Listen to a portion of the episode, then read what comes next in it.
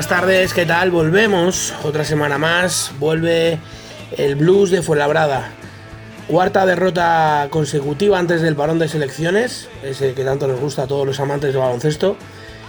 Y de nuevo esa sensación de que estamos derrotados en demasiadas fases de los partidos, desconectados. Lo cierto es que la palabra equipo es la que más echamos en falta, y no es porque no la hagamos, sino porque no la sentimos. Y eso es mucho más triste. Hoy planteamos el programa con la idea de que seáis vosotros los que nos escucháis, pero sobre todo los que sufrís cada fin de semana, los que tengáis la oportunidad de preguntar al entrenador de nuestro equipo, don Josep María Raventós, vuestras inquietudes. Toca escuchar y aprender, de vosotros, por supuesto, y también del Mister, al que hay que agradecerle que de nuevo nos visite y sobre todo que lo haga en un momento tan complicado para nuestro equipo favorito pero no alarguemos más lo inevitable y que comience el blues de Fuera Braga.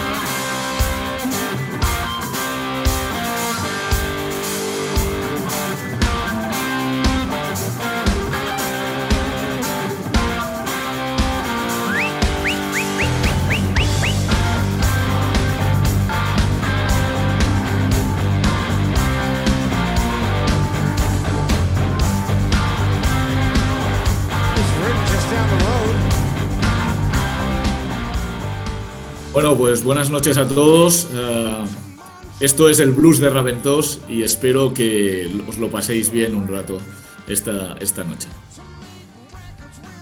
No, ha estado mal la presentación, no nos ha llamado personajes, como nos llamó Lima hace unos días. No, pero Lima, Lima es joven, yo no, yo tengo, yo respeto. Eh, he ido a un cole de curas y respeto todo esto.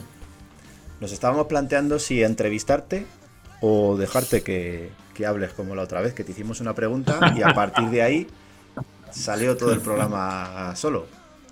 Sí, ¿no? Rodado. Bueno. No, mejor que introduzcáis, yo no sé qué me queréis preguntar, o sea que... Bueno, dispuesto estoy a todo. Eso lo damos por, por sentado.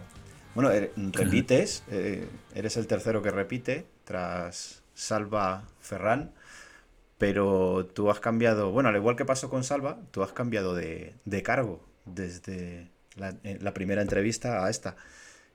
¿Cómo ha cambiado la vida de, de Raventós de aquella entrevista a esta?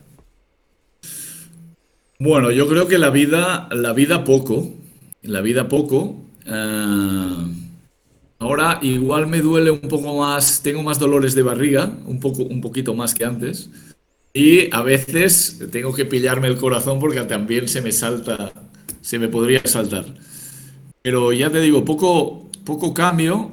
Sí en cuanto, en cuanto a, la funcionalidad del empleo, ¿no? Propiamente dicho. Eh, bueno, ahora tengo unas funciones un poco distintas a las que tenía. Y, y bueno, y así estamos funcionando. Entonces, lo que sí que he procurado es que lo que yo notaba en falta cuando era entrenador ayudante, mis ayudantes no lo noten en falta. Y lo que he procurado es ah, que el staff sea un, bloque, ¿no? Un equipo, que funcionemos todos, todos a una, que todos tengamos las cosas claras. Y que para mí es muy importante cuando era ayudante que ellos se sientan ah, muy a gusto trabajando, trabajando como entrenadores ayudantes. A pesar de los... Y esto principalmente, es lo que ha cambiado, porque mi día a día es muy parecido, uh, mis horarios son muy parecidos, eh, ya te digo, a lo mejor he incrementado un poco más el sufrimiento. Quizás el tema, el tema de la responsabilidad igual ha aumentado bastante. En mí todo y que antes me sentía bastante responsable de todo también.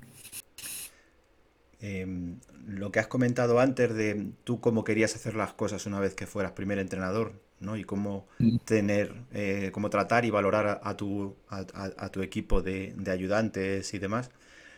¿Los resultados han variado eso en algún ápice o mantienes el, el plan? No, no, mantengo el plan. Mantengo el plan. Eh, yo creo que ah, hemos variado, hemos variado cosas, hemos variado cosas, pero no nuestro, nuestra manera de trabajar.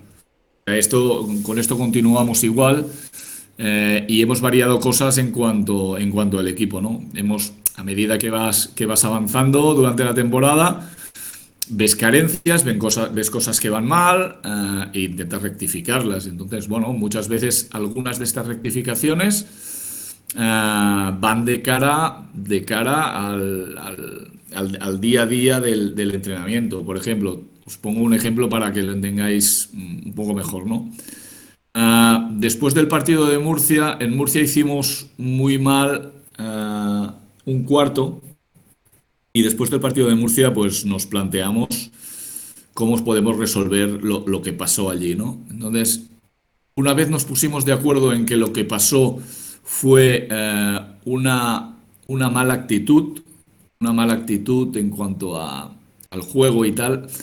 eh, la el- el problema de cambiar la actitud es un problema bastante difícil de, de- de resolver, ¿no? Entonces, lo único que se nos ocurrió fue, bueno, pues para que ellos mantengan la actitud durante todo un partido, vamos a intentar que los entrenamientos sean más duros, que los entrenamientos, que haya más cantidad de entrenamientos y que estén tan concentrados en, en todo lo que hacen que no puedan dispersar su, su mente hacia otras cosas, ¿no?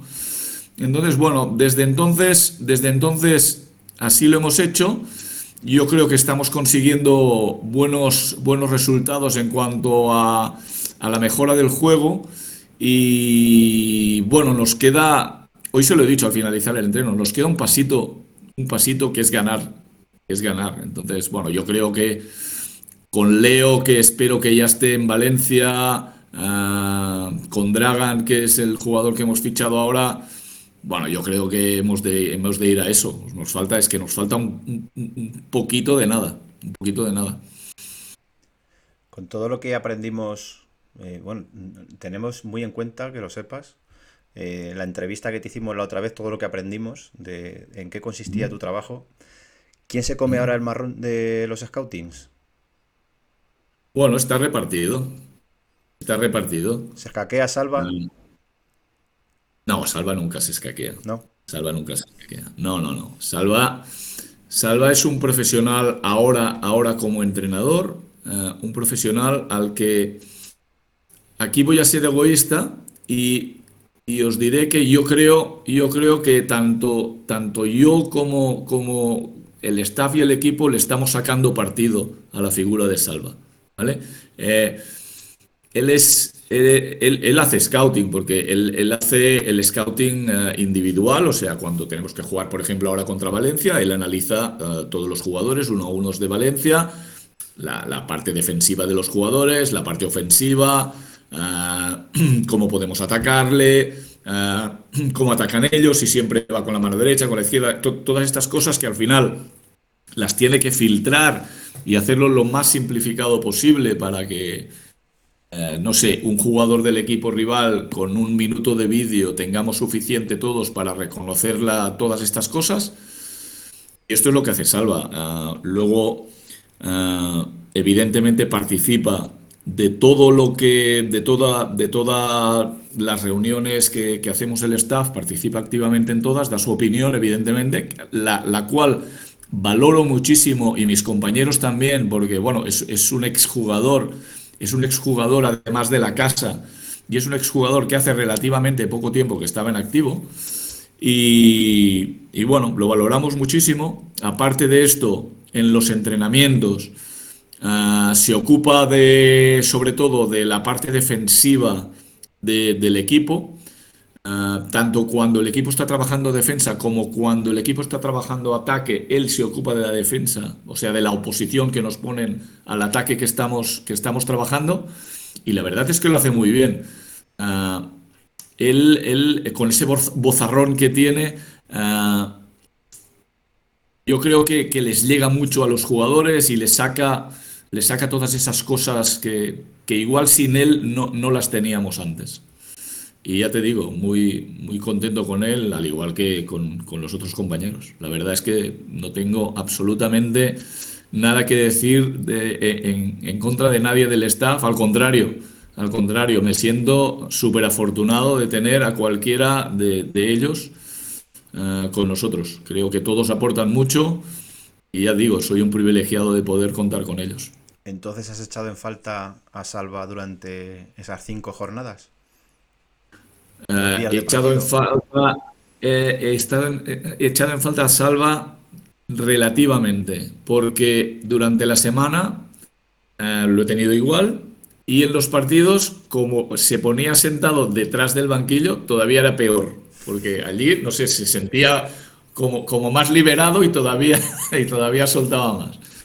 Pero bueno, la verdad es que hace falta que esté en el banquillo, hace falta que esté en el banquillo porque, bueno, no sé si visteis este eh, partido contra Unicaja el último día, no sé si os fijasteis, en las últimas acciones eh, nosotros estábamos presionando en defensa y vamos abajo en el marcador. Y si os fijáis, hay un momento que está hablando con Siga Samar eh, y le dice claramente, dice, le pones la pierna por delante, dejas que él te ponga el brazo encima del pecho, tú le pones un poco de brazo encima y a la que él quiera liberarse de ti, te vas para atrás y va a ser una falta de ataque. Y ocurrió exactamente como le explicó Salva a Siga. O sea, fue un, un, acto de, transmisión de entrenador a jugador, ah, le transmitió toda su, toda su veteranía en ese momento y dio un resultado fantástico. Le pitó la falta de ataque bien. O sea que todas estas cosas, ah, Salva es, es, líder en eso, es, es, el mejor que hay. Estoy seguro de ello y ya te digo, aporta mucho. Luego, a veces también Mm, cuando llevamos un rato serios, tanto en el entrenamiento o, dentro del despacho que estamos ahí trabajando, discutiendo, lo que sea, el tío siempre pone la gota de, alegría, ¿no? Estás ahí, en serio, que pasa, y el tío te suelta un chiste que, por, por, narices te tienes que, que, reír, ¿no? Y entonces esas cosas son muy buenas. Siempre con optimismo, siempre... Él tiene, él tiene nuestro, carácter, ¿no? El, carácter del ADN del Fuenlabrada lo, lo tiene él, entonces nadie mejor que él para transmitirlo a los, a los jugadores. Bueno, como no soy como no soy el presentador ni, nada por el estilo, pues eh, se me dan fatal estas cosas. Llevamos ya 10 minutos de charla con, con Raventos y solo hemos hablado nosotros dos. Y tenemos aquí a gran parte del, del elenco deseoso. aparte, yo creo que es una de las entrevistas que más vamos a hablar de baloncesto fantástico. yo creo que para empezar eh, dentro del, elenco, que mejor que, Álvaro, que es al que más le gusta el, baloncesto de todos nosotros. Al resto no nos gusta demasiado. Pues venga, Álvaro, dale caña, va. Bueno, Josep, pues buenas. Eh, lo primero que te voy a preguntar es, eh, claramente esta temporada ya ha habido una diferencia con, temporadas anteriores, eh, porque has sido, porque bueno, hace dos años tú sí que dirigiste, o dos o tres años dirigiste un partido en el Palau, el año pasado empezaste a mitad de temporada, pero este año te ha tocado volver a ser primer entrenador de un equipo desde el principio de la temporada eh, en mucho tiempo. Em, ¿Te ha costado volver a, a, planificar toda la rutina de una pretemporada tú como primer entrenador, de planificar cómo va a ser el año, de, los sistemas que se van a jugar, de todo, o bueno, dame tu opinión, cómo lo has visto, cómo te has sentido. Bueno, la verdad es que me he sentido, me he sentido muy bien y, y, costarme no me ha costado. O sea, yo entiendo, yo entiendo el baloncesto de una manera y entiendo que a la gente de Fuenlabrada le gusta también el baloncesto de una manera. Entonces me he basado en esto, principalmente, uh, en, en, en, intentar darle, darle un, sello al equipo uh, que además se sienta uh, la gente identificada con el juego del equipo, ¿no? pero bueno, evidentemente cuesta mucho trabajo y estamos en ello. Estamos, yo creo que con algunas cosas que hemos conseguido y con otras que, bueno, que poco a poco las vamos consiguiendo. Entonces, lo que sí hay que hacer es no desistir, uh, insistir y, mejorar. Sobre todo ahora, ahora quizás el tema de, de, los altibajos quizás sea un tema, un tema a resolver. Eh, bueno, eh, esas cosas que ocurren a veces en los partidos que incluso a los entrenadores y a los propios jugadores les cuesta cuando ven los vídeos de entender por qué ha pasado aquello, ¿no? Por ejemplo, el día de el día de Unicaja que dices, hostia, han vuelto a hacer un cuarto que les han metido 30 y no sé cuántos puntos. Eh, igual, igual en el partido de Murcia fue por lo que os he dicho antes, ¿no? Una mala actitud, una mala defensa. Yo creo que aquí no hubo la mala defensa. Yo creo que en este partido, por ejemplo, mmm, hay una serie de pérdidas de balón que el equipo contrario nos castiga muchísimo. Eh, o sea, por ejemplo, yo me acuerdo de dos, dos acciones. Eh, fallar un contraataque nosotros, correr ellos contraataque, meter la bola, sacar de fondo y regalarles otro balón que meten. Eh, entonces yo creo que ahí se disparan ellos de puntos por culpa de nuestras pérdidas de balón. No, no estoy tanto con, como, como, en Murcia, que, ayer no estuvimos bien en defensa. Pero bueno, ya te digo, son unas cosas que, que, no las acabas de entender el por qué, ¿no? ¿Por qué sacas de fondo y la das al otro equipo cuando van de un color totalmente distinto al tuyo, ¿no? Eh, pero intentamos, intentamos resolverlas, intentamos que los jugadores se concentren más, intentamos eh, ponerles mucha más presión en defensa para que, para que ellos tengan que forzarse, forzarse más y, y, y, en los partidos encuentren esas defensas que sean un poco más blandas y no, no perder esos balones. Uh, pero bueno, a veces no es fácil, pero como es nuestro, nuestro trabajo, evidentemente, pues, pues intentamos uh, resolver todas las cuestiones, ya os digo. Bueno, como has dicho también, eh, aquí es muchas veces muy difícil trabajar también porque siempre el equipo está con un presupuesto en el alambre, trabaja con mucha presión, como se ha visto en los años anteriores, eh, donde muchas, bueno, han pasado un montón de entrenadores también, y eso entiendo que a ti también te afecta. Y sobre todo con esta plantilla en la que estás confiando también mucho en los jugadores jóvenes. ¿Qué crees que es el, bueno, cuál crees que es la, la, causa del éxito de que al final más o menos vayan entrando los, los jugadores jóvenes en dinámica y que, y que no desentonen además, que es, eh, qué es lo que tienen que tener ellos para conseguir adaptarse a esta dinámica y qué es lo que tiene que ofrecerles un entrenador para que ellos eh, consigan entrar y, y dar el nivel? Bueno, yo creo que yo creo que un entrenador cuando ve cuando ve a un jugador de la edad que sea que puede competir mm, no va a ser tonto y lo va a dejar fuera, lo va lo va a poner, ¿no? Eh, entonces, bueno, los jugadores jóvenes lo que sí que hay que entender eh, es que ellos sí pueden tener esos altibajos, ¿vale? Un día estarán muy bien, igual dos días después están muy mal, eh, pero bueno, es lo que tiene ser un jugador joven, no tener experiencia, etcétera, etcétera. Bueno, ellos es, todo esto lo van a ir ganando a, medida que van entrenando con los jugadores veteranos y a medida que van teniendo esos minutos en ACB, pues para ganar experiencia y para que la situación que no les ha salido bien les salga bien a la siguiente.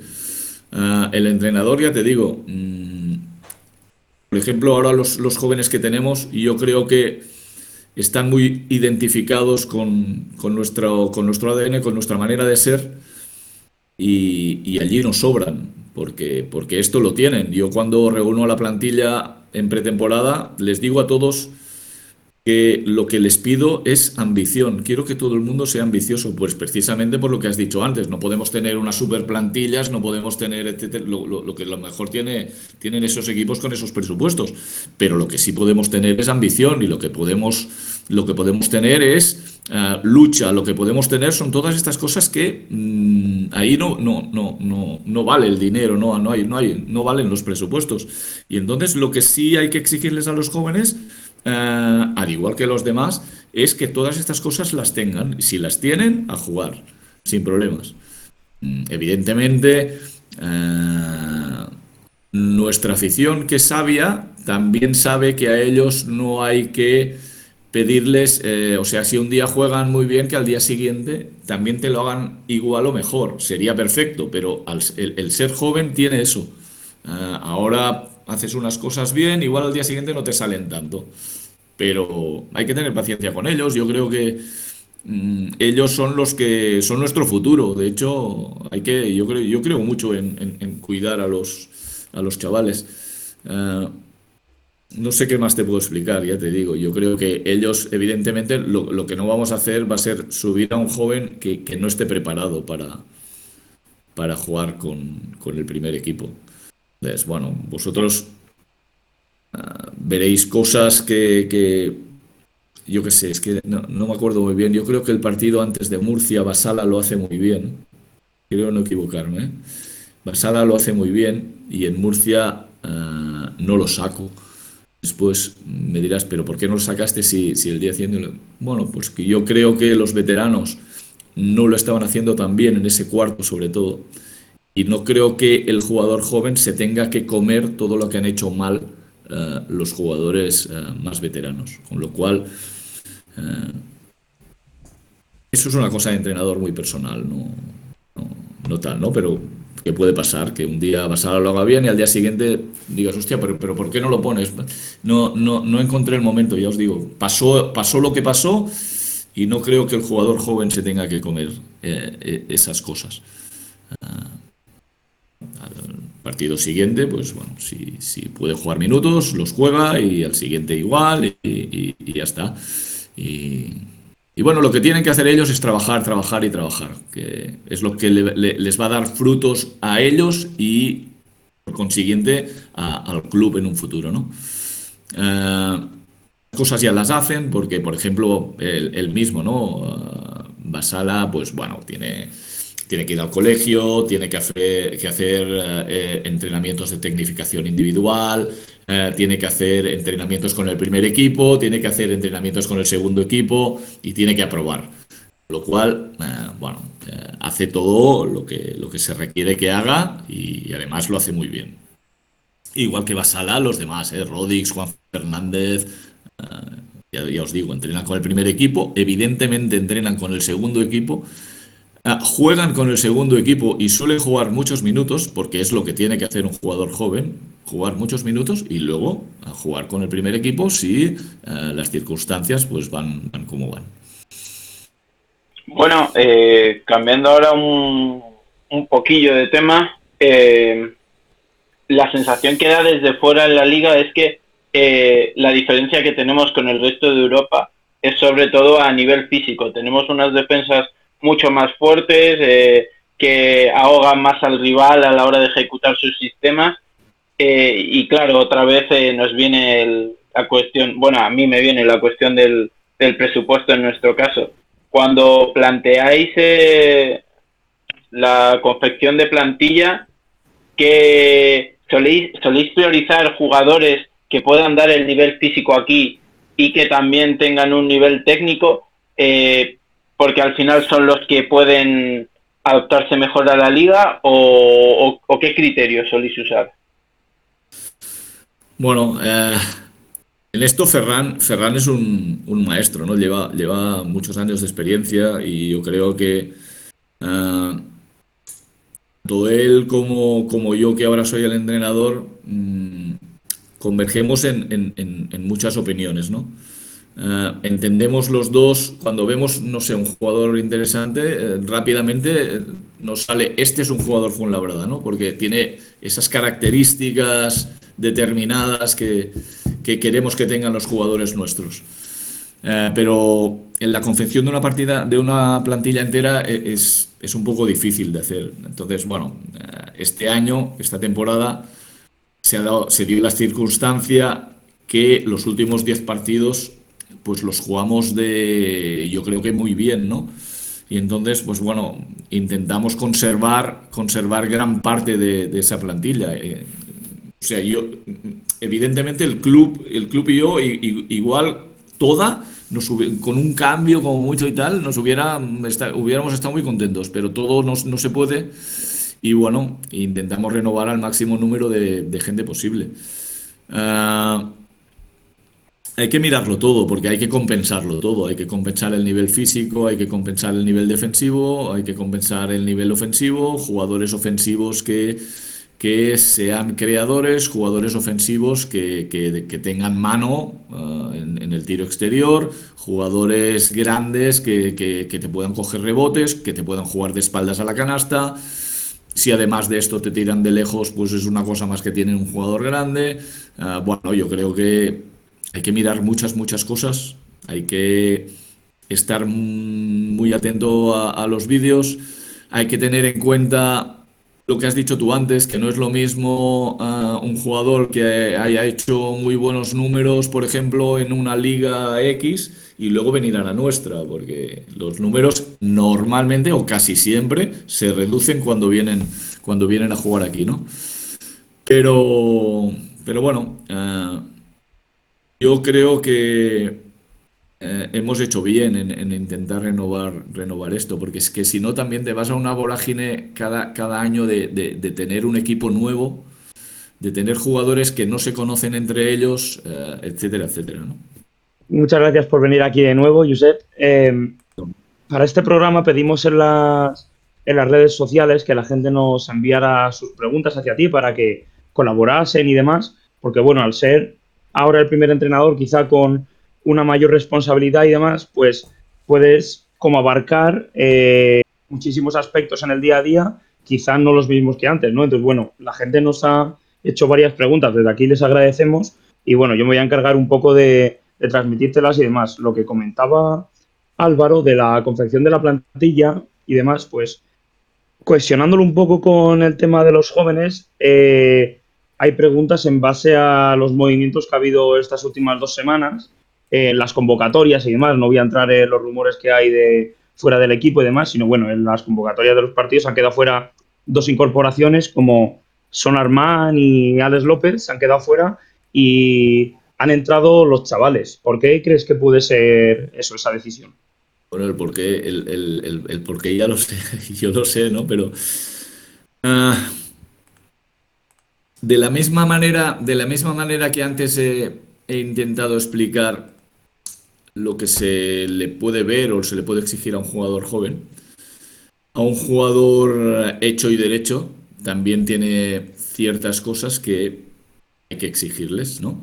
Entonces, bueno, eh, en este caso yo he creído que ellos tienen un margen que no están que no están dando y que es un margen exigible por, parte, parte del cuerpo técnico. Y como no están llegando allí, pues por eso tomo ese tipo de decisión. Ya, entonces, por lo que podías decir antes, que a un chaval joven no se le puede exigir que esté todos los días igual de bien y demás, quizás si traes a un jugador contrastado que a lo mejor no vendría como estrella, no estoy hablando de Sonarman ahora mismo, que no vendría como estrella, pero sí que tiene que dar un nivel medianamente constante, al no darlo quizá es por eso por lo que se toma esa decisión. Eh, probablemente, probablemente. Y no te hablo, no te hablo de mm, un nivel de eh, estadísticas, ¿vale? No te hablo de números, sí. ¿vale? Te hablo de un nivel de, otras cuestiones, otras cuestiones, ¿vale? de lo que yo pienso que un jugador de Fuenlabrada tiene que dar. A nivel de vestuario, entendemos.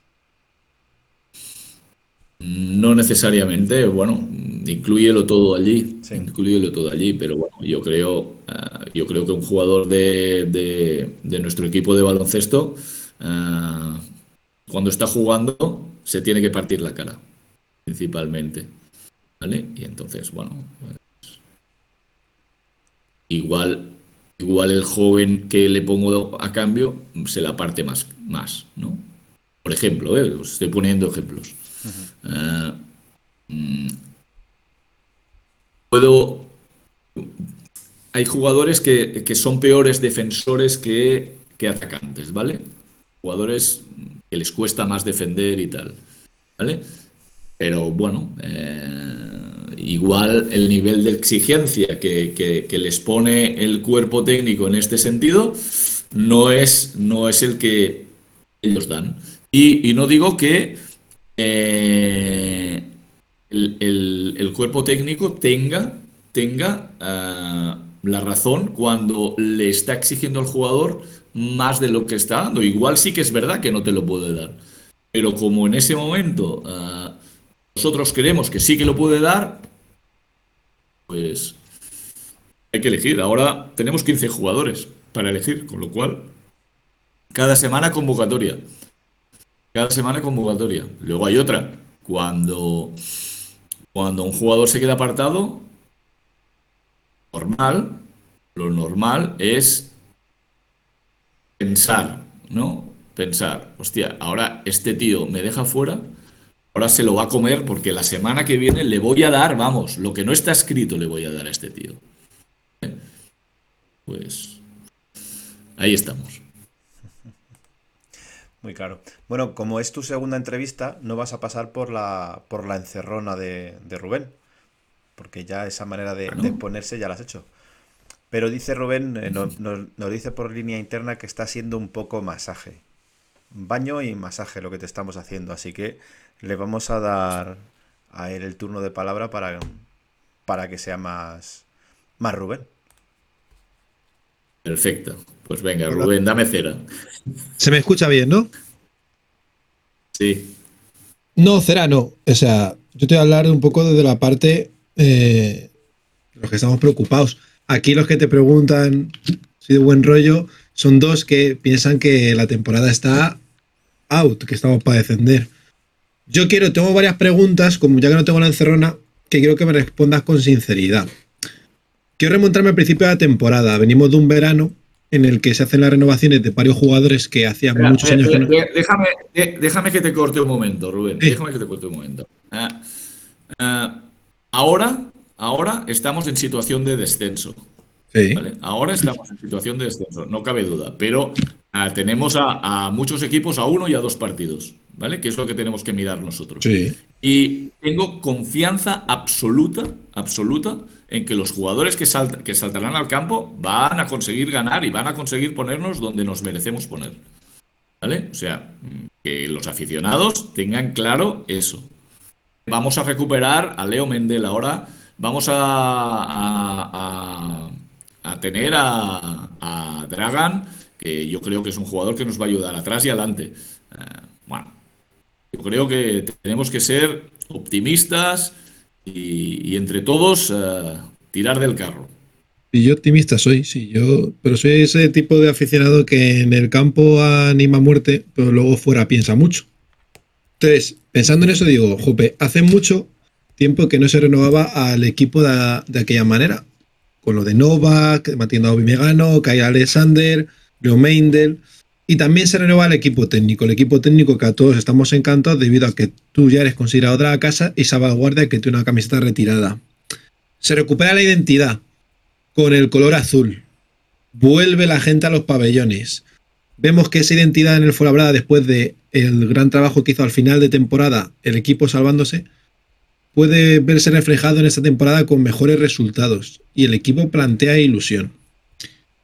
Pero no se, no se esperaba este inicio desde los aficionados. ¿También desde el equipo técnico se esperaba este inicio tan titubeante?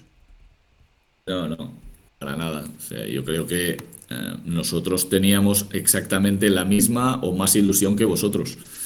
Eh, nosotros eh, teníamos muchísima, es que teníamos muchísima ilusión, muchísima. La pretemporada no fue mal del todo, pero bueno, luego empiezan a surgir problemillas, problemillas físicos, problemillas de estas, que a mí no me gusta hablar de estas cosas porque yo creo que todo esto son, son excusas y no, no, no me gusta hablar de, de estas cosas, pero sí que es verdad que nosotros estábamos ah, muy entusiasmados con, con el equipo, con el nivel de juego que podíamos llevar a jugar Y, bueno, de todas maneras, eh, es verdad, y esto no es ninguna excusa, que los equipos restantes, y yo creo que precisamente esta temporada, se han reforzado muchísimo todos, todos. Eh, y bueno, eh, ahí estamos. Yo creo que quedan 20 no sé cuántos partidos y vamos a lucharlos todos. Lo cual ya veremos cómo, cómo terminamos. Por lo que has ido diciendo, decías eh, que has tenido que ir metiendo a los jóvenes que tienen esa identidad, ese carácter fuela. Y de fuera nosotros hemos visto jugadores que no lo han tenido. También has dicho que eh, vas diciendo a los jugadores que tienen que, que tienen que estar más motivados, que tienen que concentrarse. Y digamos que les castigaste con, se suele hacer el baloncesto, de si haces el mal el cuarto te lo comes entero. ¿Eso ha quemado un poco en algunos jugadores del vestuario? ¿Es un tipo de vestuario que reacciona entre eso? ¿O hay que tratarlo de otra manera? No, a mí, yo, soy un entrenador que me gusta tratar bien a los jugadores. Eh, mm, una cosa es eh, eh, cómo les tratas y otra cosa es la dureza que, puedes llegar a emplear mientras estás entrenando. entonces, bueno, yo creo que nosotros lo que vamos es lo que hemos hecho ha sido endurecer, endurecer eh, el tema de los entrenamientos a todos los niveles. O sea, a nivel, a nivel físico, a nivel defensivo, a nivel... Eh, no pasamos nada en cuanto a... Has fallado aquí, hay que repetirlo, has fallado aquí, hay que repetirlo. Eh, tenemos que ponernos a correr todos porque estamos fallando. yo creo que lo, que hemos cambiado es el nivel de dureza en cuanto a, la dirección de, sobre todo de los entrenamientos, para que ellos puedan potenciar más eh, su concentración en las cosas que tienen que, potenciarlas. Pero nunca, nunca eh, yo creo que tratamos mal a, ningún jugador, porque es que no creo en ello. No, no digo que tratéis mal, digo que hay algunos jugadores que yo pienso que tienen menos sangre, Arman tiene menos sangre, a lo mejor entrándola así no creo que vaya. Kyle Alexander sabemos que es un jugador que, según sea el partido, puede darle el día de ser jugador de Euroliga o ser jugador de, del Foro, porque es así. Entonces, ese tipo de jugadores no le veo como que tengan esa reacción. Estos jugadores que les han pegado el año pasado, mismamente Augusto Lima, que estaba aquí la semana pasada, o el hace poco contra el Murcia, y no ha habido una reacción, aunque sea decir. Pero si he visto a Juan Fernández, por ejemplo, dar dos hostias y quedarse tan a gusto contra el Madrid y ni siquiera inmutarse siendo un chaval joven o así Gasamar el otro día. Sí. De hecho, te doy la razón en, lo que dices. Hay jugadores que ellos ya son de esta manera. Lo que pasa que nosotros para mejorar el equipo tenemos que tratar de que tengan esa manera, pero que la mejoren, que vayan mejorando en ese aspecto, porque si no, nuestro, nuestro trabajo no, no, funciona, no funciona bien. Entonces, eh, yo creo que el entrenador lo que tiene que hacer es mejorar, mejorar al jugador en todos los aspectos posibles. Y este es uno de los aspectos que yo creo que es muy importante para nosotros y que deben de mejorar. Eh, y la metodología, ya os he explicado antes que para, para cambiar los caracteres eh, es muy complicado es muy complicado. Por eso lo, focalizamos en, eh, en el manejo de los entrenamientos, en, la intensidad y en todas estas cosas que os, que, os he dicho. Desde fuera, no me voy a dar de entrenador, eh, todos hemos visto mucho baloncesto y este año es el año más claro el la de las pájaras. Tengo aquí apuntado que contra Gran Canaria casi le llegamos a ganar, pero tuvimos una pájara que luego al final se maquilló un poco. Contra Vasconia hicimos muy buen partido, pero también en último cuarto tuvimos un momento en el que se nos fue. Andorra sí le ganamos, Obradoiro fue un desastre, la salida de cómo, cómo entramos al partido, porque se nos fueron. Burgos, que también fue otro match ball que teníamos que haber ganado yo creo en casa. Bilbao, otra vez se nos va el partido al final cuando lo teníamos ganado, que será ganable, es otro match ball. A Manresa lo sufrimos incluso al final porque no perdieron la cara. El Barça es un partido que podemos decir, bueno, lo tuvimos ahí, podemos haber hecho más, pero bueno, es el Barça. Murcia, no lo podemos ni nombrar. Madrid, al final te va a meter un 9 triples de cada 10 que tire. Y Unicaja, que me quedé, ese sí que me cabreó, porque de verdad vi un pabellón medio vacío, gente que no estaba animando, que se le podía haber metido mano a ese equipo que solamente tienen un jugador que es el que nos quiere machacar, que es el Brizuela y Abromaitis. Si nosotros lo vemos de fuera, el, es el momento de la pájara, de perdemos esos balones que tú dices, Novak no encuentra a los jugadores, Emega no tiene que ser la estrella, jugadores que se tapan o no le entran los triples a Chita. ¿Cómo de frustrante es para el entrenador el decirles, hay que tener sangre en los ojos, tenéis una puta ciudad encima, para llegar a ese momento, ¿cómo es de desesperante el no encontrar esa solución a esos tres minutos, cuatro minutos? Bueno, el, entrenador lo que tiene es eh, muy, muy, pocos, muy pocos segundos para intentar que la situación cambie de arriba abajo. Entonces, lo que, lo que intenta el entrenador en ese momento es, es llegar, llegarles a la, a la fibra a los jugadores. Que tengan una reacción de, de, 0 a 100 en, en, nada, en segundos. Por eso, por eso veis a veces esas reacciones, eh, esas reacciones mías, pero bueno, no intentan nada más que, que, el equipo reaccione. Nada más. Mm, no tenemos otra arma nosotros en esos momentos que la sustitución de jugadores o, eso, o probar e, estas bombas dialécticas para que ellos les llegue y, reaccionen. No tenemos más armas que esas. Yo con todo esto, lo que he visto es que por mucho que sea de banquillo, siempre tiene que haber un líder en el campo. Entonces, los capitanes se hacen o se compran.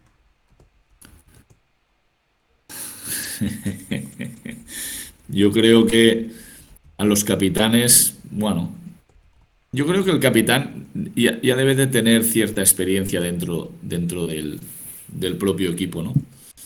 Entonces, bueno, eh, yo creo que, por ejemplo, esta, esta temporada tenemos, tenemos un capitán que es Obi Megano, que yo creo que se lo ha ganado. ¿Vale? Yo creo que Obi se lo ha ganado. Eh, cuando no sé, cuando te viene Marco Popovic, es otra historia. ¿vale? Marco eh, tiene, ya tiene prestigio, tiene, tiene, tiene mil batallas, no sé. Eh, entonces, bueno, hay, y hay capitanes a veces que, que, no son capitanes, pero que ejercen de capitán. Bueno, a cómo va. Yo creo, en, en, el tema de comprar capitanes, bueno, ¿qué quieres que te diga? soy de los que piensan que se hacen. Nosotros, si, si, si ahora estuviera eh, en una misma entrevista, en, en yo qué sé, en, el, en, el, en un club grande, igual te diría, los capitanes hay que comprarlos, y no solo los capitanes, los capitanes y todos los demás. Pero nosotros no estamos en, esta, en, esa posición, ni tenemos ese poder para, para poder decir, venga, vamos a traer a un a, otro marco, sin ir más lejos. Vamos a traer a otro marco, pero no está, no está a nuestro alcance eso de broma. Nos pues dijo, con esto. Nos dijo, perdona, nos dijo Lima la semana pasada que mm, sobre ese tema de los capitanes, que muchísimas gracias al Fuenlabrada por el regalo que le hicimos con, con Tomás Bellas. Que podía haber sido ese tipo de, capitán. Para nosotros, me refiero. Tomás tuvo un afer aquí y, y ya sabéis lo que ocurrió, con lo cual, esas cosas. Eh, Tomás es un jugador muy experto, evidentemente domina los vestuarios, con lo cual, con lo cual yo creo que si él, si él comete esa acción, yo creo él ya sabía a lo que se exponía, precisamente porque él ya tenía esa experiencia. Para acabar yo y ya te pasar a Jota que te haga más preguntas, había leído, pasa que ya me estaba interesando este tema. Nosotros hicimos una entrevista de Garbicedo y ya nos comentó que él estaba hablando con un psicólogo deportivo de cara a estos cinco partidos que tenía como el Fuela, de tener cinco finales y se veía muy optimista. Luego también Lima nos comentó el otro día que también utilizaba un psicólogo de cara a los tiros libres. ¿Se plantea en el, en el algún tipo de psicólogo deportivo que pueda ayudar a, los jugadores y todo eso en esas situaciones o todavía es algo que lo vemos como muy lejano, la aparición de los psicólogos deportivos? Lo, lo, que pasa es que estamos, estamos, entramos otra vez en un tema, en un tema presupuestario también, o sea, que traer a otro médico, en este caso, en este caso un, psicólogo especialista en deporte. Entonces, yo creo que la mayoría de... Hay algunos clubes que lo tienen incorporado a la plantilla, pero no son mayoría ni mucho menos. ¿eh? Yo creo que los jugadores sí van a ver a, psicólogos deportivos, pero por su cuenta y riesgo. Entonces, bueno, no cabe duda que un psicólogo deportivo siempre, siempre puede aportar cosas, evidentemente, pero cuando se puede, se puede y cuando no, no. ¿Estás de acuerdo? ¿Tú apoyas esa, lo de que, haya, que tengan una persona con la que hablar fuera de situaciones de partidos y todo eso? ¿O crees que son más cosas que tienen que ser como de vestuario de hablarlo con el entrenador o con el capitán? No, no, yo no tengo, no tengo todo, lo que sea ayuda, por mi parte es bienvenida. Otra cosa es que eh, vea que no, que, no está ayudando en nada, ¿no? que al contrario, que le perjudica o que está haciendo cosas que, no, acabas de, entender por qué, por qué, las hacen, pero normalmente yo creo que esto siempre son ayudas y, buenas. Yo creo que cualquier persona en cualquier profesión puede tener, necesitar o requerir ese tipo de, ayuda. Hay gente que utiliza Twitter como vía de escape, incluso algunos jugadores. Bueno, jugadores eh, veteranos, eh, bueno. Dale, Jota.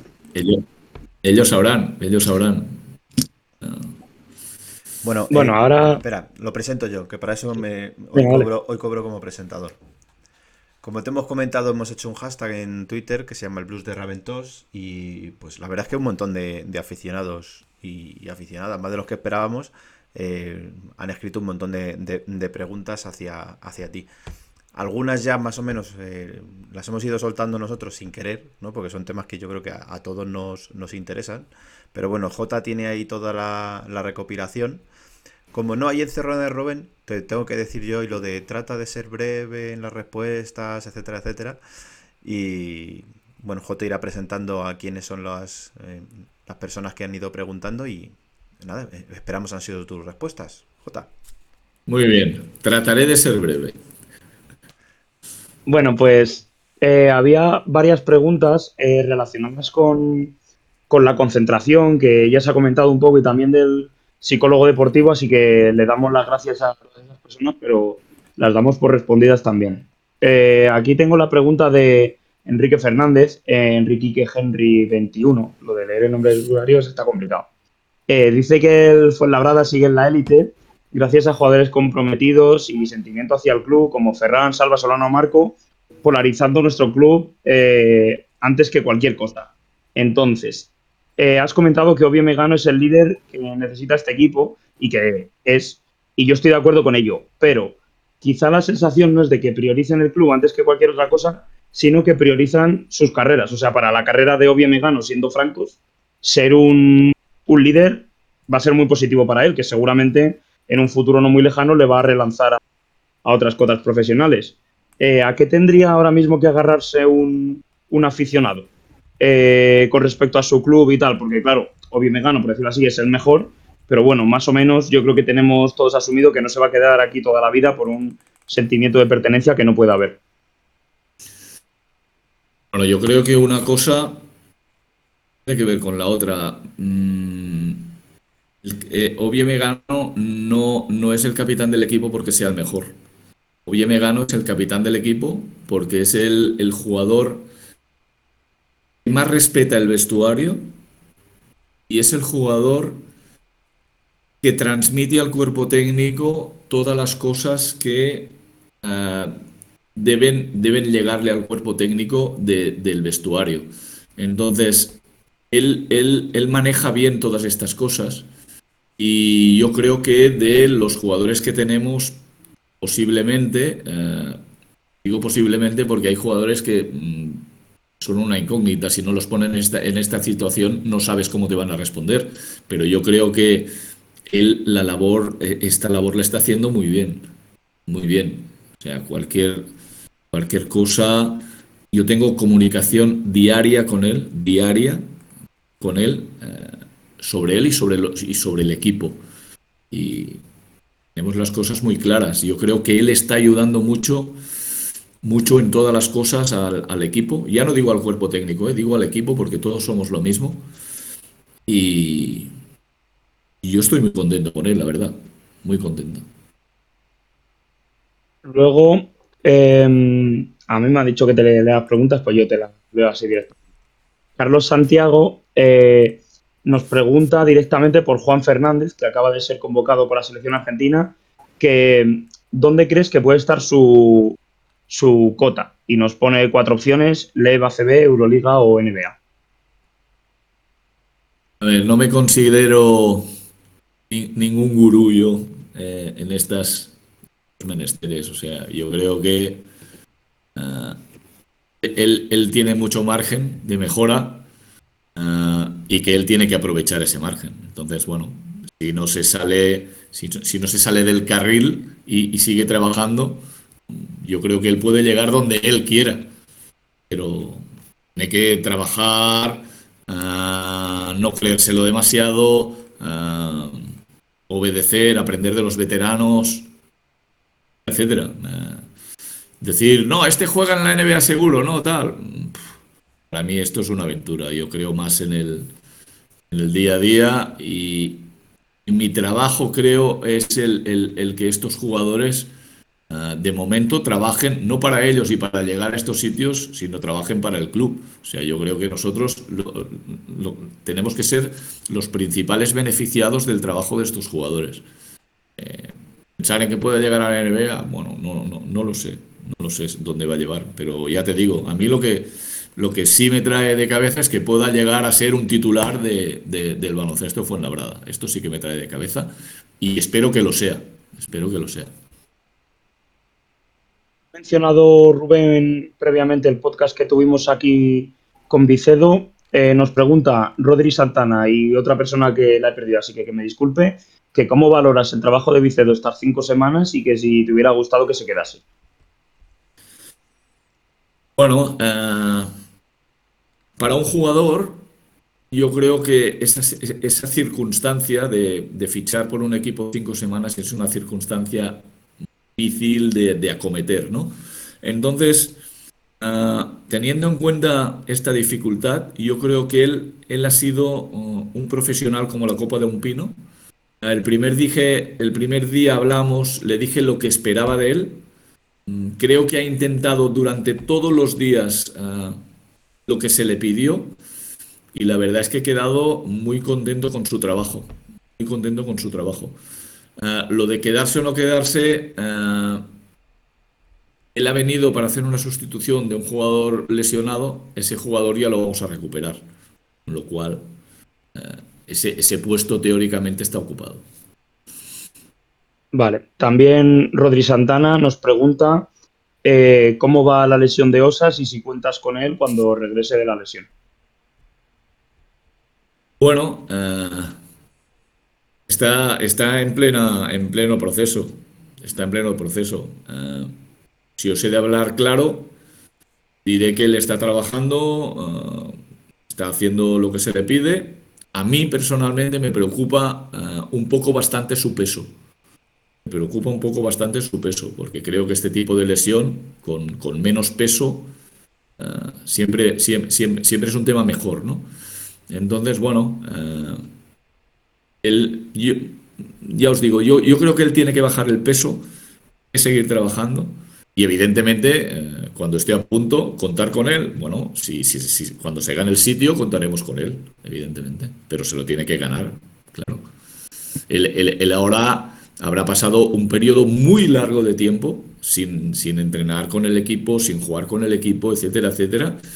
Eh, y bueno, tiene, tiene que trabajar mucho, tiene que trabajar mucho. Cuando se pueda incorporar a los entrenamientos, tiene que trabajar mucho.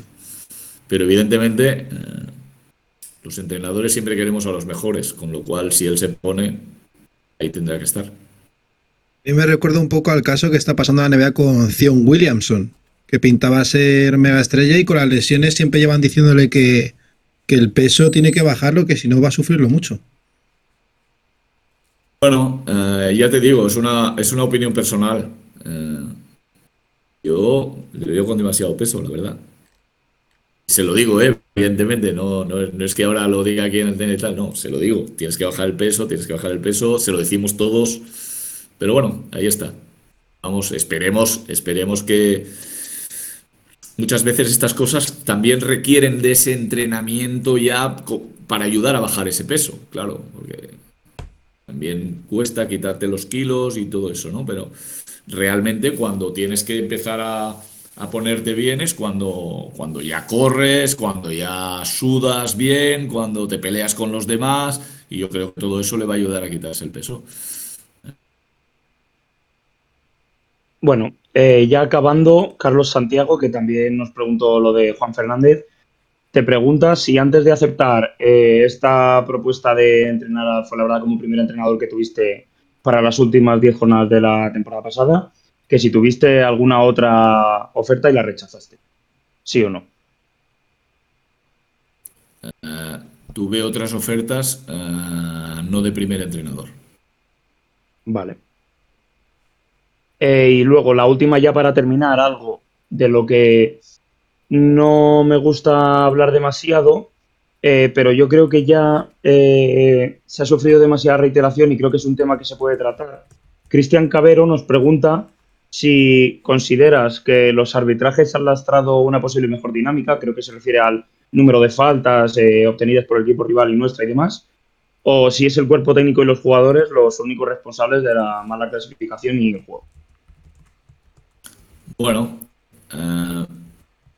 yo me considero, yo personalmente me considero el máximo responsable de todo lo que ocurre aquí.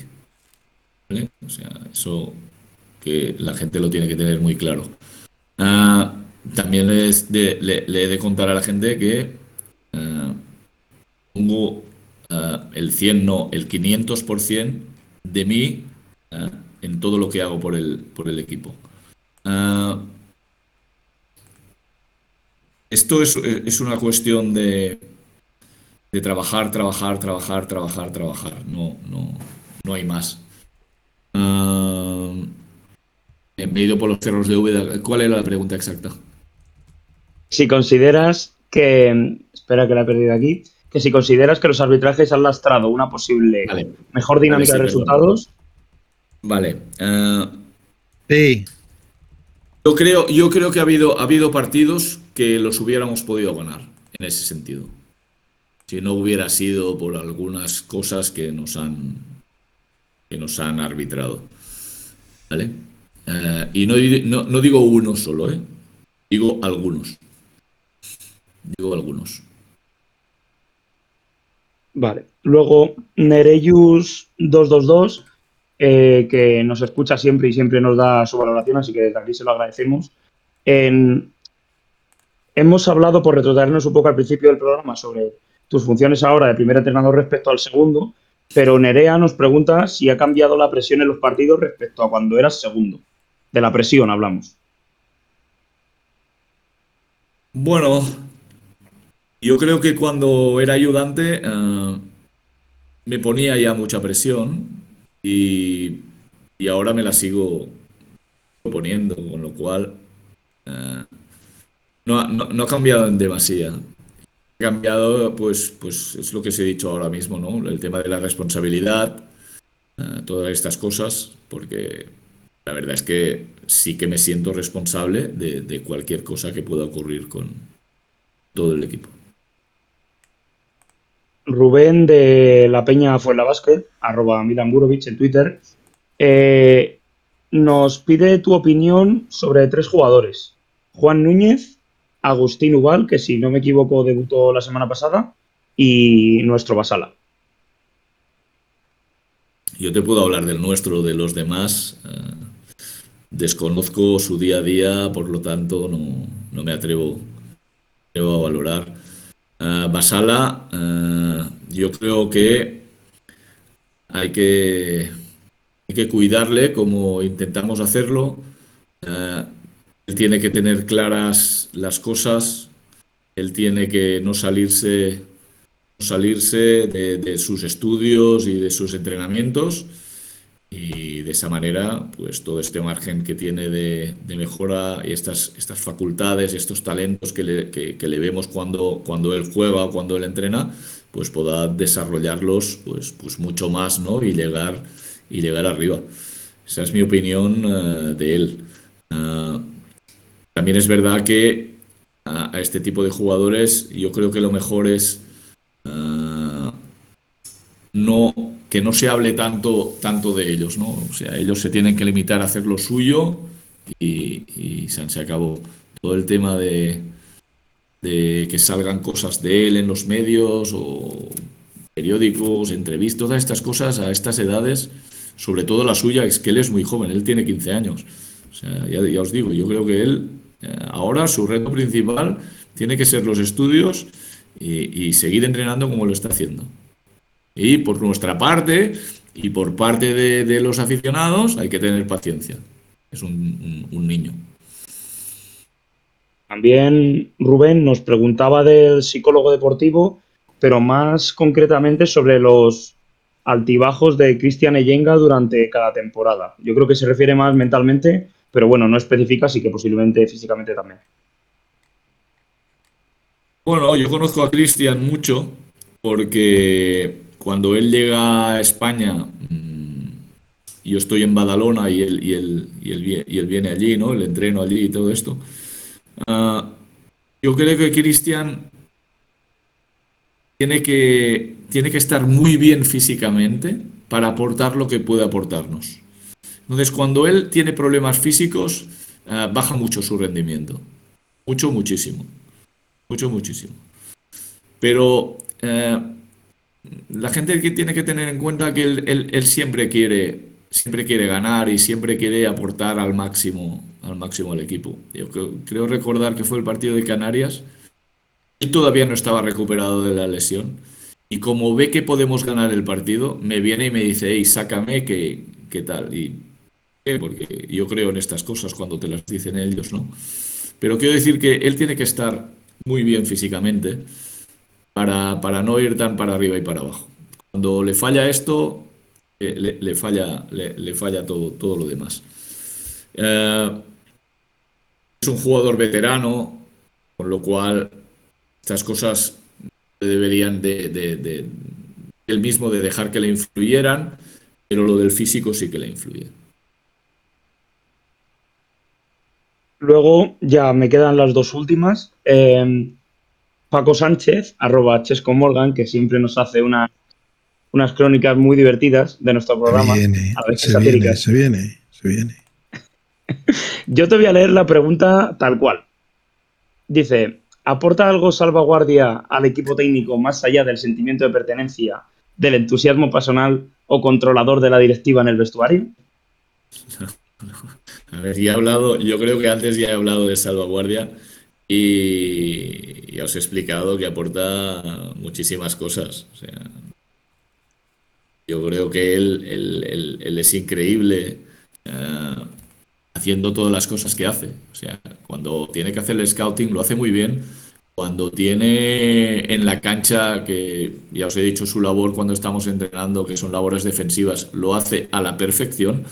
Cuando cuando interviene en todas las cosas del staff, que hablamos de ataques, defensas, que ponemos, ponemos eh, sobre la mesa al rival que tenemos próximo, él da todas sus opiniones, tan válidas como la de cualquier otro. Ah, yo creo que aporta muchísimas cosas, aporta, aporta el carácter fuenabreño, aporta carácter ganador, aporta...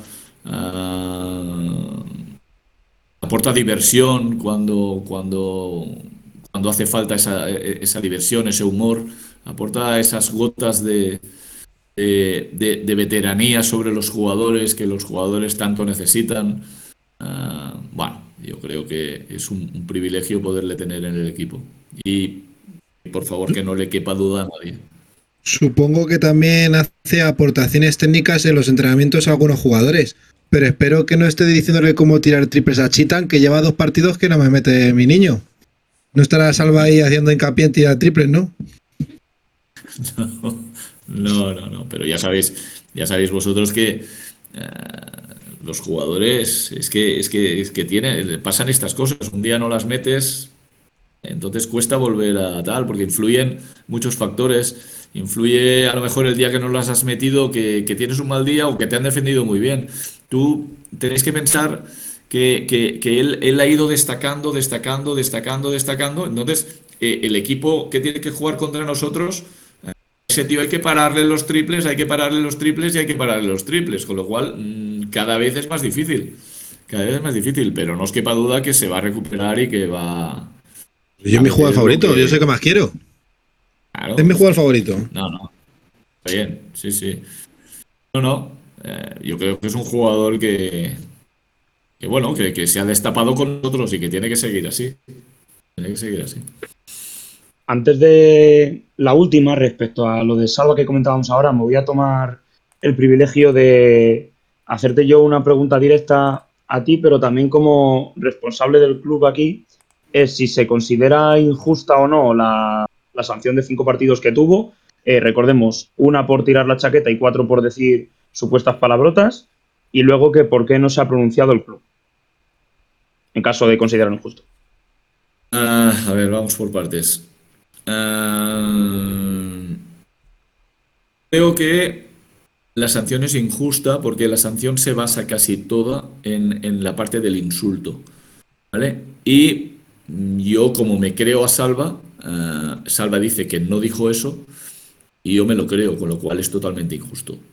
no sé no se mirarán los árbitros cuando ni, por qué ni por qué dijeron que les había insultado, ¿no? No, estas cosas no, no quiero entrar porque no tengo ni idea.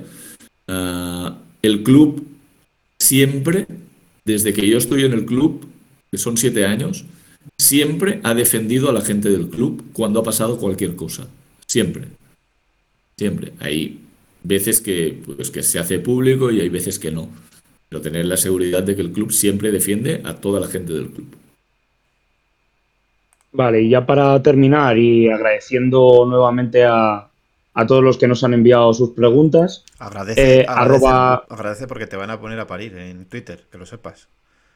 A mí, si yo he sido. Hombre, eh, me ha hecho gracia que ha dicho antes la de Paco, te lo voy a leer textual. Cuando te está muriendo. Hombre, es que yo no me quiero meter en marrones con Giselle, que me llevo las, bien con él. Las tenías que haber leído todas textuales, pero bueno, sigue, sigue con esta mini sección que va a durar un programa.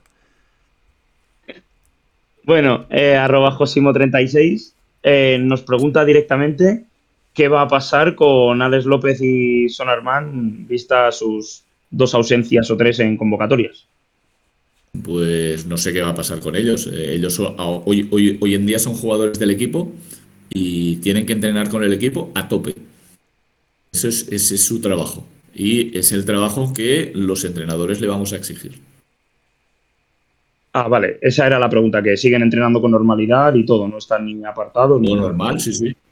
Vale, vale. Aquí, aquí, aquí tenéis que tener claro ah, que somos 15 jugadores y que cada semana hay que descartar a tres. O sea, semanas pueden ser unos, otras semanas pueden ser otros. Si llevan dos semanas coincidiendo, bueno. Bueno, pues nada, pues agradecerte desde aquí tu sinceridad y de nuevo a todos los twitteros por sus preguntas. Y podéis poner el hashtag eh, a la mierda J o algo así.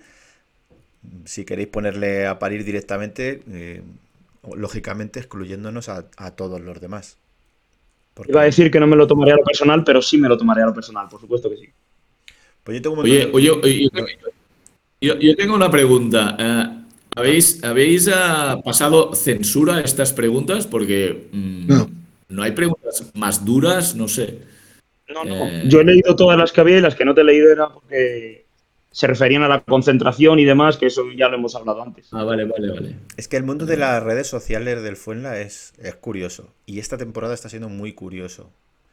Porque estamos en puesto de, descenso y hay una especie de calma chicha entre los aficionados, ¿no? O sea, dentro de lo malo, y de, bueno, aunque diga aquí Rubén, y yo lo digo claramente, yo soy de los pesimistas por algunas de las cosas que ha, expresado Rubén antes, ¿no? De que hemos perdido oportunidades contra rivales directos o cuando tenemos que haber hecho partidos que tenían que estar marcados en rojo, pues el equipo no dado la talla, ¿no? Pero bueno, volviendo a las redes sociales, que salvo en Instagram, que hay gente de esta extranjera que se dedica al tema de las apuestas y nos pasa a nosotros y les pasa a un montón de equipos más, ¿no? Que cuando pierdes aparece ahí un tipo de Turquía poniendo a parir al equipo y poniendo coach out y, cosas de esas, ¿no? Que dice, ¿y este quién es? Pero lo que es la afición de Fuenlabrada, en, en ese aspecto, la verdad es que está muy tranquila. Y el más duro, pues era eh, el amigo Paco, por lo que dice de, de, Salva, que si es el controlador de la directiva y tal y cual.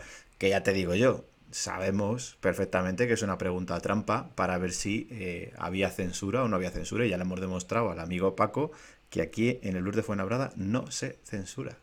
Se cuenta todo. No nos autocensuramos nosotros, como para hacerlo con, con los demás. Eh, yo voy a decir una cosa. Yo voy a decir una cosa, más a perdonar, re respecto a Paco. Siempre hace sus crónicas, pero yo tengo pruebas más que evidentes de que no se escucha el podcast. Y a ver si habla de su pregunta o no. Yo creo que no se escucha los programas. Sí lo escucha porque Seguro. está asista. Y tiene mucho tiempo libre. eh, Eso también es verdad. Eh, se me ha ocurrido una pregunta. Bueno, una pregunta se me ocurrió el, el domingo por la mañana. Porque es una cosa que me pasa a mí, y no sé si te pasará a ti también. ¿Cuándo te duelen más las derrotas? ¿Cuando se producen o cuando te levantas a la mañana siguiente y dices, me cago en hostia puta que ayer perdimos? Porque a mí me duele más al día siguiente, por la mañana, Mira, al, al, momento de despertarme. Te voy a decir la verdad, a mí, a mí me duelen las derrotas cuando no se ha hecho todo lo posible. Uh, por, por, ganar. Ahí sí que me duelen. Cuando se ha hecho todo lo posible, me duelen mucho menos. Ya te digo. Y, y me duelen las derrotas uh, y me duran. Me duran. Estas, estas derrotas que, que ves que, que, no se ha hecho todo lo posible, que no, que no lo has dado todo, que, que no te has tirado al suelo, que no. Estas son las que más me duelen y, me duelen días, bastantes días. O sea que intento cuando, cuando empiezas la semana uh, aparcarla un poco porque tengo que estar concentrado en el siguiente partido, pero me duran, me duran. Me duran. Por eso a veces también va bien tener a salvaguardia cerca porque te cuenta un chiste y te ayuda un poco. Pero es peor cuando sucede o al día siguiente.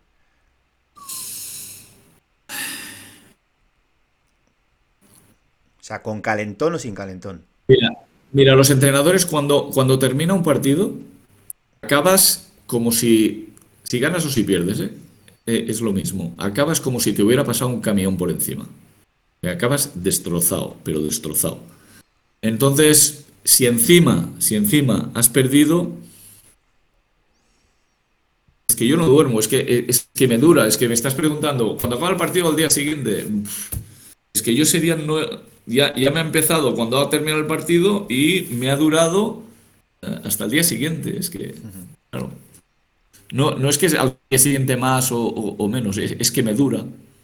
Me dura. Me dura. Y ya te digo, si juego por la noche, jugamos por la noche, eh, acabamos, no duermo. No duermo porque le das vueltas, ves el partido 300 veces, no notas, no duermes al día siguiente sigues igual o peor. O sea que la de Unicaja, por ejemplo, es de las más dolorosas en el sentido de eh, llegan las malditas ventanas estas y claro, mmm, te queda todavía una semana y pico hasta, hasta el siguiente partido. Bueno, pero es que además, además tienes más cosas. Además tienes que... Uh, yo soy de los que piensa que cuando, cuando pierdes tienes que entrenar. Uh, y bueno, ya estamos entrenando. Hace dos días que estamos entrenando. Pero somos pocos. Y esto todavía jode más. Todavía jode más, porque bueno, si puedes entrenar todo el equipo, pues ahora te pasas estos 14 días entrenando como locos y empiezas la competición como una moto. Pero bueno, hay que tener paciencia a que venga uno, a que venga el otro, a que venga el de más allá. Y yo creo que el martes, yo creo que el martes estaremos todos. Y, bueno, yo no sé si eres creyente en algo, pero rezando, ¿no? De que no le pase nada a nadie, ni un mal Bueno, esto siempre. Esto siempre, esto siempre. Pero bueno, eh, también soy de los que opino que cuanto más fuerte entrenas, tienes menos posibilidad de, lesionarte. Yo creo que la gente que no entrena fuerte es la que se lesiona. Que no tiene la, la musculatura preparada para, para golpes o para tirones o para cosas de estas. Sí, pero me refiero sobre todo a los partidos internacionales estos de, las ventanas, ¿no? Que cualquier lance raro, una mala caída, o bueno, como le pasó a, Leo, que es un, pisotón, ¿no? En, una entrada, pues se te va el carajo un jugador. Has, nombrado a, a, Dragan, perdona que no diga el apellido, Milos... Eh, Milosavljevic. Milosavljevic. Es más difícil, es más difícil de, de, de escribir de pronunciar, porque cuando escribes el, el, Milosa, después de la A va una, una V, va una L y una J. Y ahí te pierdes escribiendo. bueno, las, las J las suelen pronunciar como IES, ¿no? Sí, sí. Entonces, bueno, a partir de ahí, em, imagino que ya le has visto entrenar, porque bueno, para nosotros como aficionados, lo que sabemos es, es un jugador que estuvo en Unicaja, que tuvo una lesión muy grave de, de rodilla que luego recayó y como no, no, ha vuelto a encontrar su, su, mejor momento. ¿Tú cómo le has, cómo le has visto?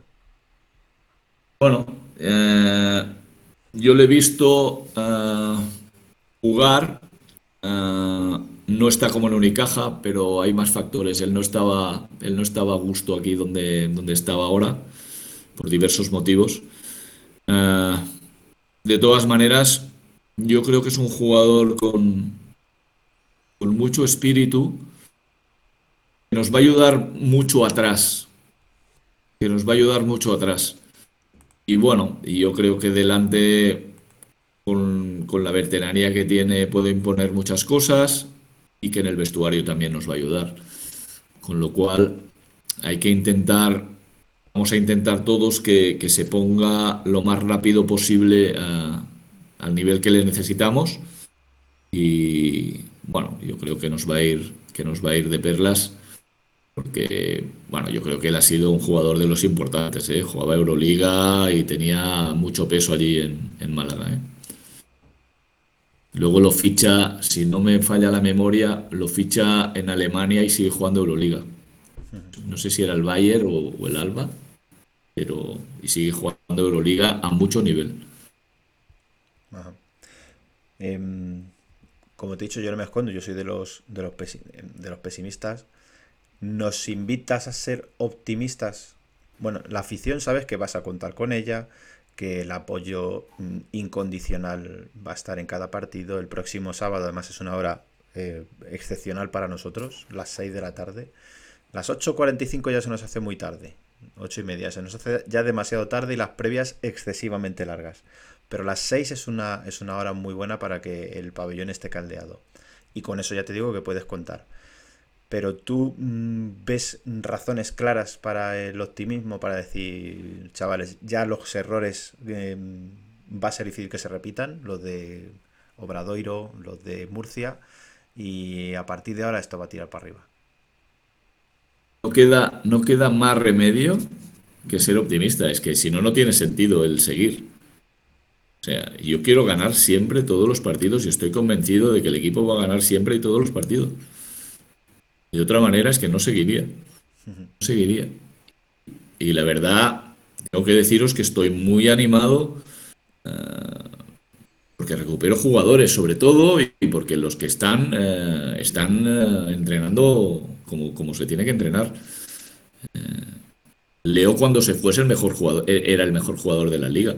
Sé que cuando vuelva eh, no va a estar ahí, pero vamos a intentar que en poco tiempo esté. ¿Vale?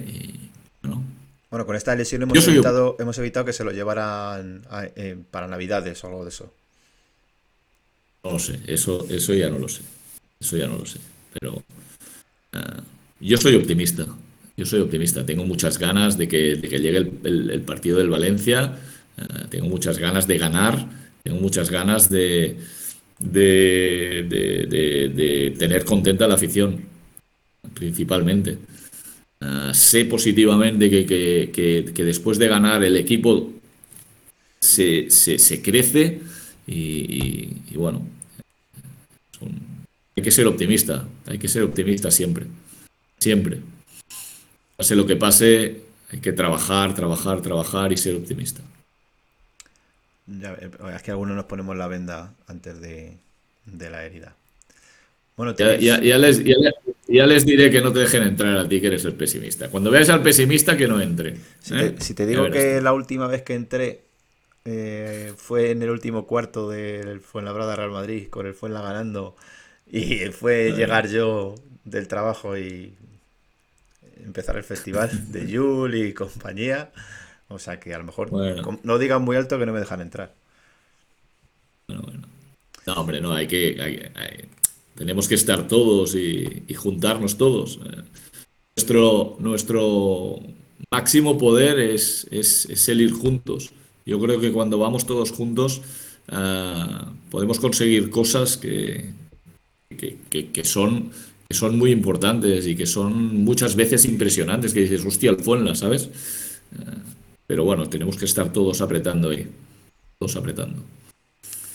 Pues... cuando, cuando el equipo defiende, cuando el equipo defiende, defiende todo el pabellón. Cuando el equipo mete una, la mete todo el pabellón.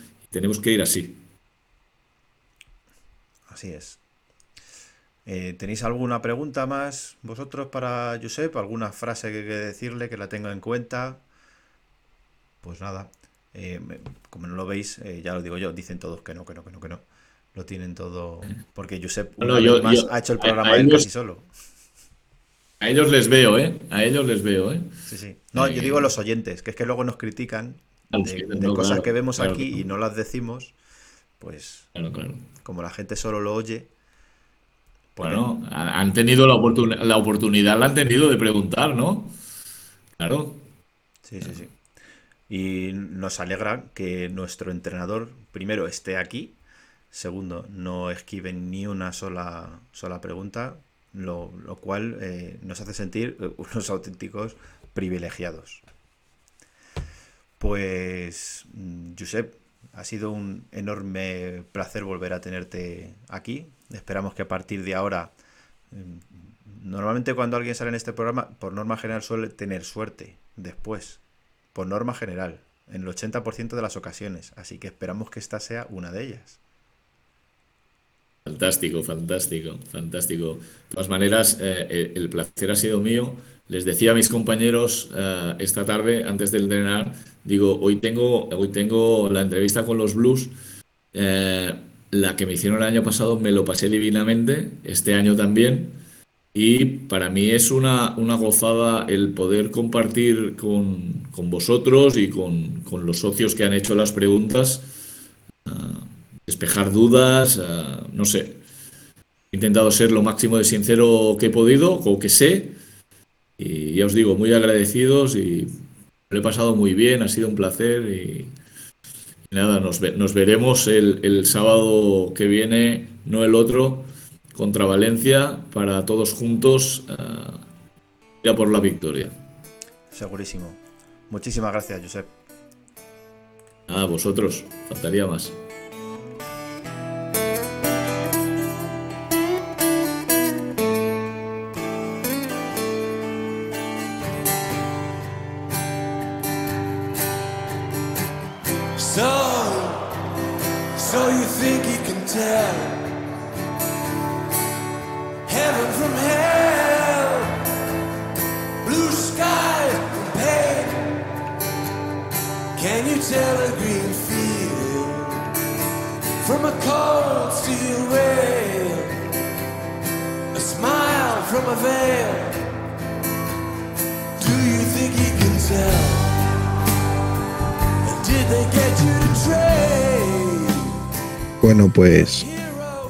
De escuchar a Raventos que soy el único que le he intentado menear un poco del masaje que le habéis hecho. ¿Ya sois más optimistas o más pesimistas? Cuéntame, Iván. Mm, Yo soy optimista. Hasta que se me pasa el optimismo. Sé que es una Pero eso redundancia, es- pero a ver, se nos olvida lo que decía también él, ¿no? Que vamos a recuperar a Leo, que estaba siendo el mejor de la liga. La verdad, iba camino de MVP y de que alguien se le llevara de regalo de, de Navidad a, a Euroliga. Y pues es, un factor que nos falta. El muchacho este, Dragan, pues si nos aporta eh, a nivel defensivo, a nivel de tener oficio, etcétera, pues puede ser también muy, muy importante. Pero es eso, yo tengo el resquemor de los partidos que hemos dejado pasar, que deberían haber sido nuestros y de, y de nuestra liga. Sensación, las sensaciones, cuando juguemos contra el Brogan, porque bueno, Valencia, vale, partido muy difícil, ya sabemos que hay que dar la cara, etcétera, etcétera. Pero cuando llegue Breogán, por ejemplo, que es un partido de los de nuestra liga, ¿qué fue en la brada? Vamos a ver. El de, va, como estos son de nuestro nivel, vamos a jugar al, al 70% y, y llegan y te, y te barren. Pues esa es la, la intriga.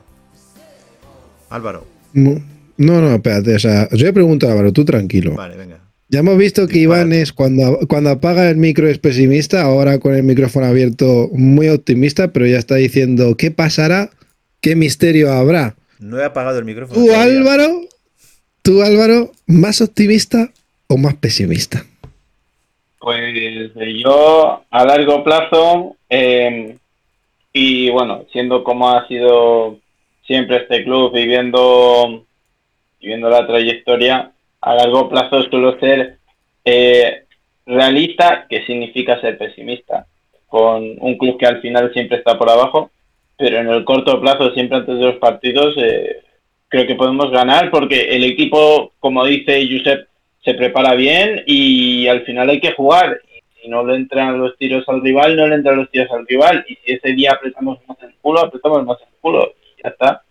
Y es... em, pero vamos, a mí la, la entrevista no, no me ha cambiado nada la idea del equipo porque yo creo que todos deberíamos tener claro que Josep hace todo lo posible por, por mejorar al equipo. Puede funcionar o puede no funcionar. No depende totalmente de él. Hombre, yo creo que la entrevista no es para ver si nos cambia la imagen del equipo. Cada uno tenemos. Yo sigo pensando que Arman tiene horchata, que Alexander tiene horchata, que Chitán es muy bueno, que Mega no está siendo un líder.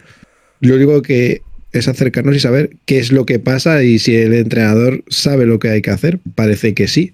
Él también es optimista. Como tú a corto plazo, en los fines de semana, aunque luego ya ha dicho que eres más pesimista. Por lo tanto, los dos no habéis convencido nada. J no puede despedirse, pero le voy a preguntar de aquí a ver qué dice. Si tú eres más optimista o más pesimista. Otro pesimista, pues nada. ¿Qué vamos a hacerle? Ahí Oye, tenéis una- al que una cosa- hacía preguntas. Una cosa muy curiosa que, que- que está sucediendo es que estamos en puesto de descenso y han volado la cabeza de dos entrenadores y ninguno es el nuestro. Eso es una buena señal también. Porque dicen que haciendo cosas diferentes a lo mejor consigue resultados diferentes. Y de momento el Fuenlabrada pues ha hecho algo diferente a lo que venía haciendo últimamente. En, en- en otra situación yo creo que Raventos estaba fuera. No, y ahora que lo has dicho, pues muchas gracias, Raventos, por todo lo que nos has aportado. Ya sabemos que la acabas de condenar, así que ya a ver quién es nuestro próximo entrenador. Supongo que Oscar Quintana, o sea que acercamos posturas con Augusto Lima. No, no, no le veo yo ya a Oscar Quintana, pero bueno, le podemos tener en el programa. Hay quien nos lo ha pedido por, por Twitter. Estaría bien, ¿no, Rubén? Bueno, sí, yo. Estaría bien, sí, claro. Puede estar bien para el content, como se dice ahora, pero. tía. Pero también te digo otra cosa, Iván. Igual hace dos años no veías a Paco García en ACB otra vez. Así que nunca se sabe. No sé. Yo, de verdad, que quiero ser optimista. En serio. Y, y yo creo, mira, y creo que Ravento va a acabar la temporada. Así lo digo. Y si acaba Sí, la también. temporada es que va a seguir el año que viene también. Déjennos en el hashtag Raventos se queda, Raventos se va, acabará la temporada, sí o no. ¿Qué sabrá? Programa de hora y media. Nos vemos dentro de dos semanas en el Blues de Fuenlabrada.